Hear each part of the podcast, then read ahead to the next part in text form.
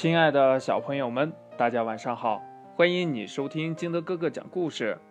今天呀，金德哥哥给大家讲的故事叫《小猴卖圈儿》。圈儿是什么呀？我们一起来看看吧。话说呀，这小猴子是一个百货商店的售货员。这一天呢，店里呀来了五位顾客，每个人手里呢都拿了一张纸片，每张纸片上呢都画着一个圈儿。这这这这个圈儿是什么意思呀？小猴子呢摸了摸脑袋，想了想，哎，有办法了。小猴子问小鸭子呀：“小鸭子。”你买这个圈圈呃去干什么呀？小鸭子说呀：“嘎，我要学游泳。”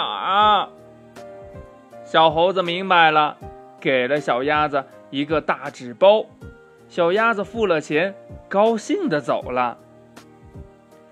接下来呢，小猴子就问小狗呀：“哎，小狗，你为什么买圈圈呀？”小狗举起手中的铁钩子说。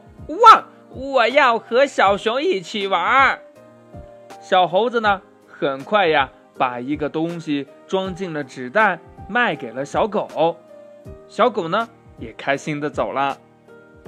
接下来呢，小猴子又问小猫啊：“小猫，你为什么买这个圈圈呀？”小猫说呢：“嗯，我想用它照着洗脸、梳头。”小猴子呀，就拿出了一个纸袋，装上了东西，给了小猫。小猫看了看，付了钱，满意的笑了。接下来呀，小猴子又问小老虎：“咦，小老虎，你为什么买圈圈呀？”小老虎说：“呀，你你瞧我脚上的新球鞋，今天呀，我们有一场比赛。”小猴子呢？很快拿出了一个东西，装进了纸袋，卖给了小老虎。最后呢，轮到了小兔子。